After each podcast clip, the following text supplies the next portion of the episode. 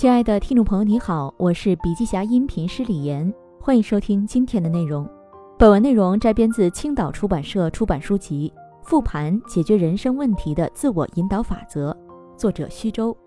音频为部分精彩观点摘取，想要了解更多细节，还请阅读原文。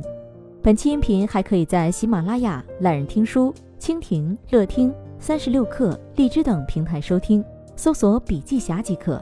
你也可以关注我们的微信公众号“笔记侠”，查看更多内容。你是不是也经常遇到以下问题？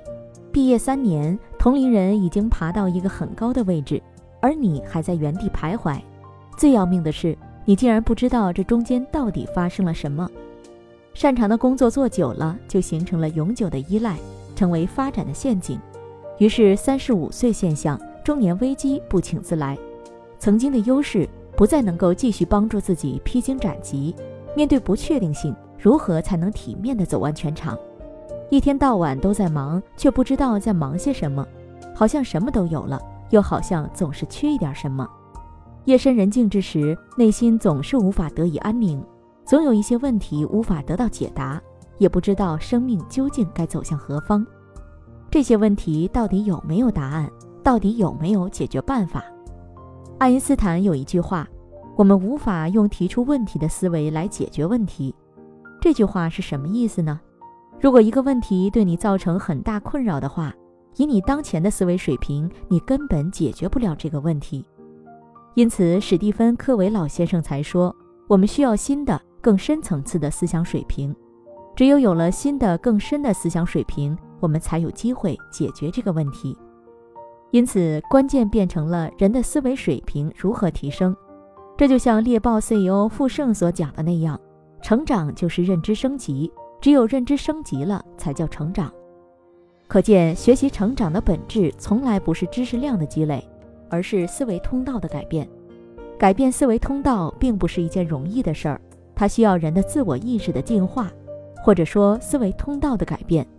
是在人的自我意识得到进化的前提下发生的，但问题是，人的自我意识如何才能得到进化和提升呢？通过复盘，复盘一种更高层次的思考。复盘很小，小到似乎无足轻重；复盘很大，大到可以影响人生。人与人之间原本真的差不多，是什么导致了最后差之千里？人的经验是从哪里来的？知识是如何产生的？成长进化的本质是什么？有一本书叫做《沉思录》，作者是古代罗马皇帝马可·奥勒留。古罗马的皇帝是怎么学习的呢？沉思，这就是他学习的方式。抽身而出进行沉思反思，是个体能力的一项重要修炼。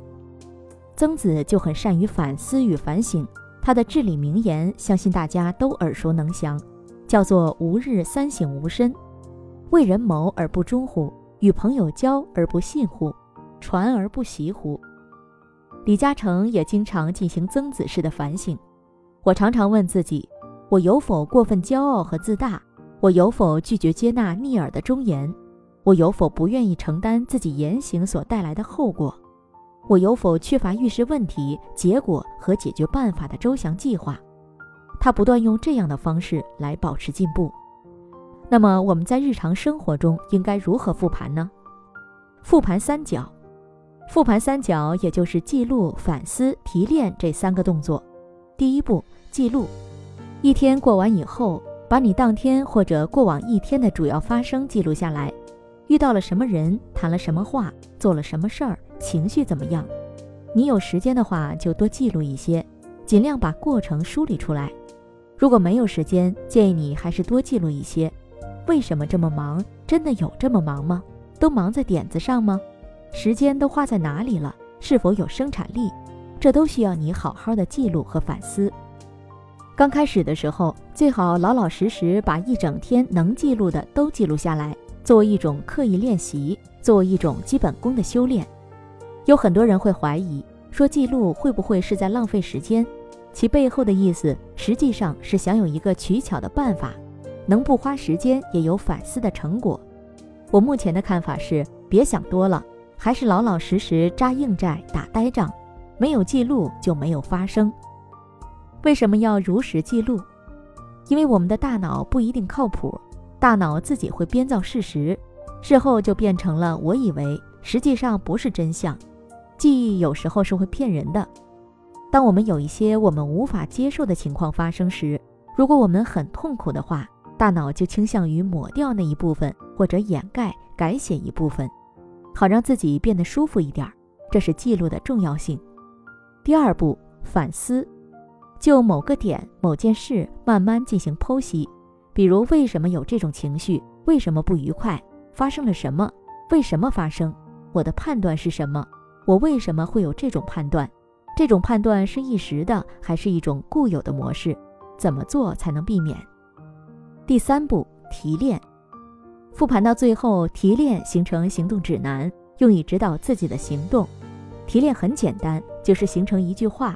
复盘到最后，你要找到一句话，用这句话作为你的行动指南，作为你的方法论，作为你的原则和价值观，然后再去践行出来。提炼也不简单，这句话要求有触发效应，能够在一个场景当中有效地指引自己。当你一想到这句话，就会让自己的行为有所改变。我们的行为处事要有一套指引体系，要有一套指南。我们要用这些东西去逐渐规范、干预、调整自己的行为，用这些东西去塑造一个不同的自己。这些指南、指引实际上就是一些所谓的原则。史蒂芬·科维的七个习惯就是七个原则，稻盛和夫的六项精进也是六个原则。但这些原则是史蒂芬·科维、稻盛和夫的，不是你的。虽然你很认同，但是他不一定能指导你的实践。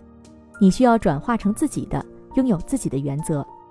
就像达利欧在原则当中所指出的，最重要的事情是总结出你自己的原则，最好将其写下来，尤其是在你与其他人共事的情况下。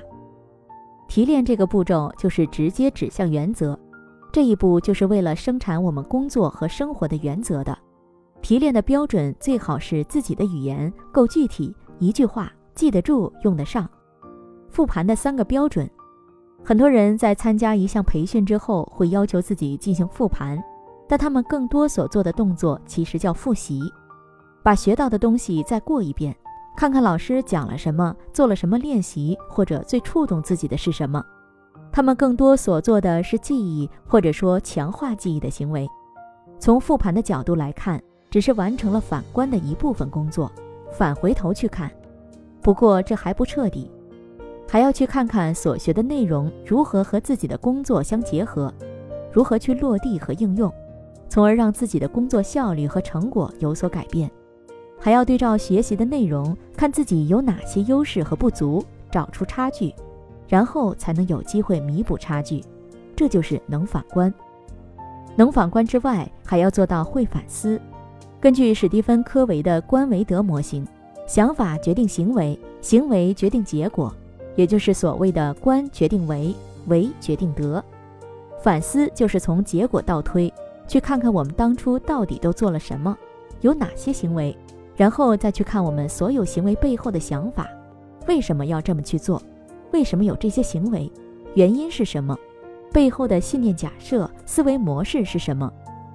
比如家里来了客人，作为家长，你希望自己的女儿将玩具和客人的孩子分享。但是你的孩子的表现令你非常失望，他把玩具据为己有，一点儿也不愿意分享。你刚开始还好言相劝，慢慢变成了言语威胁，最后竟演变成了打骂，家里立刻变得乌烟瘴气。从结果倒推，家里气氛不好，发生了什么呢？原来是你打了孩子。你为什么要打孩子呢？因为他不愿意分享，你觉得非常没有礼貌。再去倒推观的层面。你会发现孩子不配合，让自己在客人面前失了面子，要把玩具跟别人分享，这是你的需求，不是孩子的需求。再倒推，你可能会发现自己很虚伪，孩子却很真实。你可能会发现孩子只有先学会拥有，才能学会分享。你可能会发现自己之前对待孩子的方式有问题，你让孩子养成了吃独食的习惯，没有学会分享。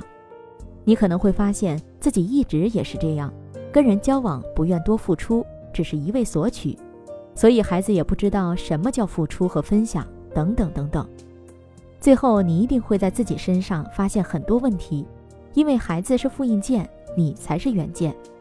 复印件有问题，一定是原件出了问题，这是毫无例外的，这是必然的。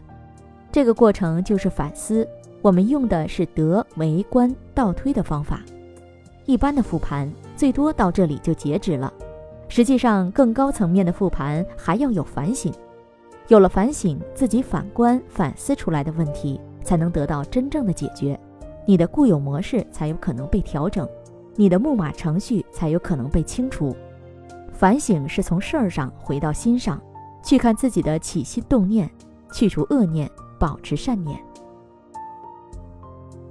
好了，亲爱的听众朋友，今天的分享就到这里，感谢您的收听。有任何感想和建议，您都可以在评论区留言。新商业干货就看笔记侠，深度专访、品牌传播、线下沙龙等商业合作，如有需要，烦请联系笔记侠商务小伙伴魏志尚，联系方式：幺七六三幺八八幺九五七，幺七六三幺八八幺九五七。